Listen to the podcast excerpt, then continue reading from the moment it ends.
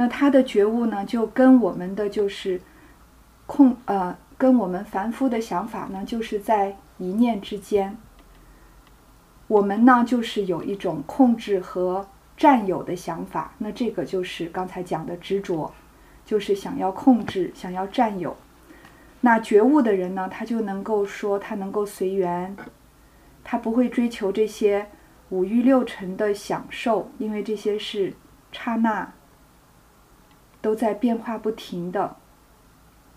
啊，那我们就是因为追了这些五欲六尘的享受，在这个过程当中呢，造下很多的业，这个业啊牵着我们就在这个六道轮回就出不去了，就是一种报恩报怨、讨债还债的关系，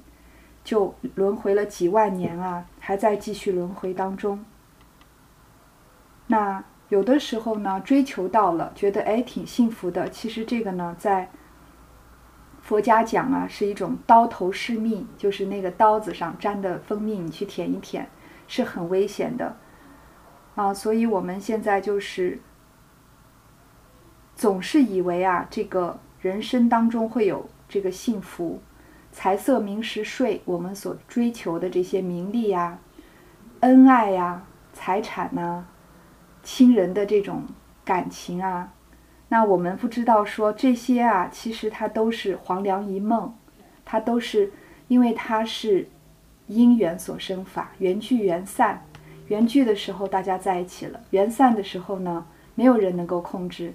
啊，就像亲人要离去了，你哭得再难过没有用的，他该去哪他还是还是要去哪，所以这种其实是很苦的。不管是物质上的还是精神上的追求啊，都是非常的苦。所以呢，觉悟的圣贤告诉我们说，这个真正啊，想要得到真正的快乐，就要把执着放下。那把执着放下呢，就要看看淡我们这个人生啊，是镜花水月。那把执着放下以后呢，就是。执着的根是什么呢？就是自私自利。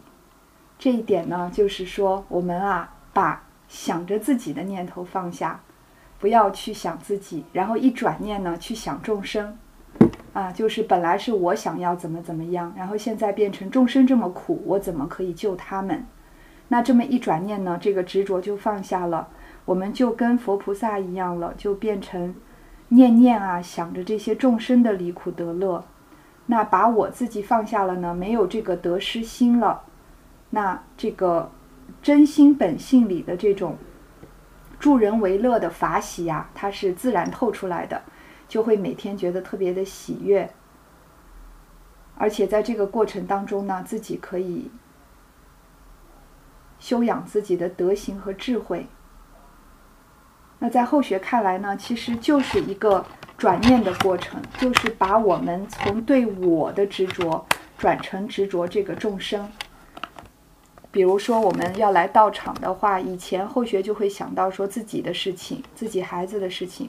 但是现在呢，就完全放下了，就会想到说，这个众生很苦，那自己可以做一些什么事情。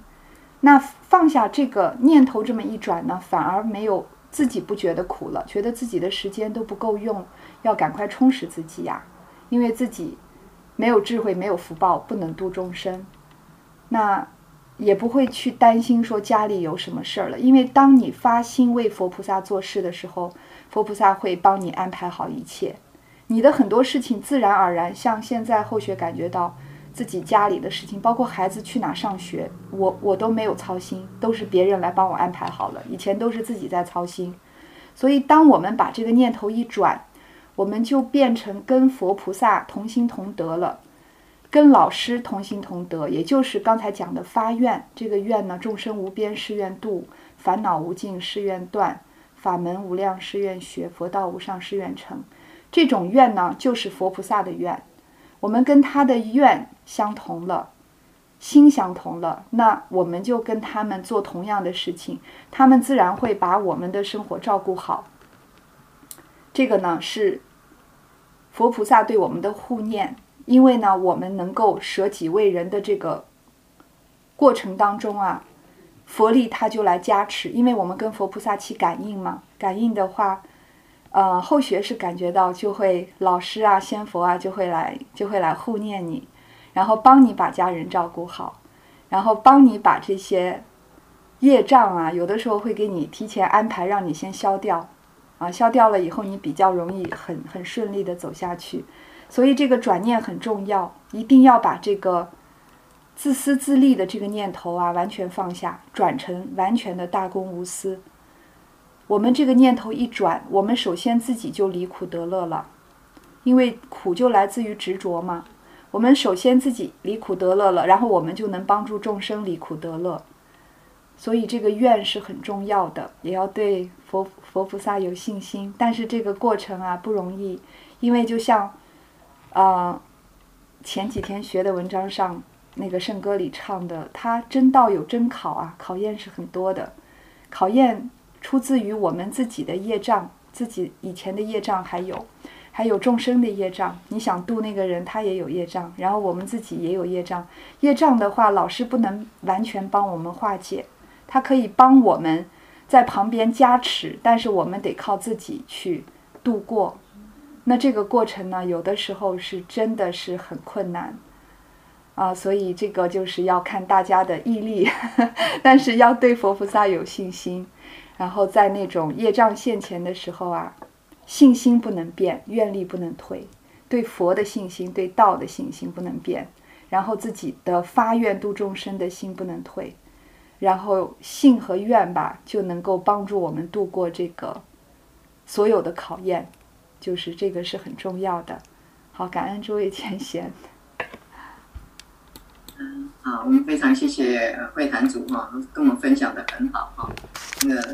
从这个整个真的是我们一般在修办道当中，我们常常会碰到的。但是因为我们人的就是执着太多了，所以很多东西都放不。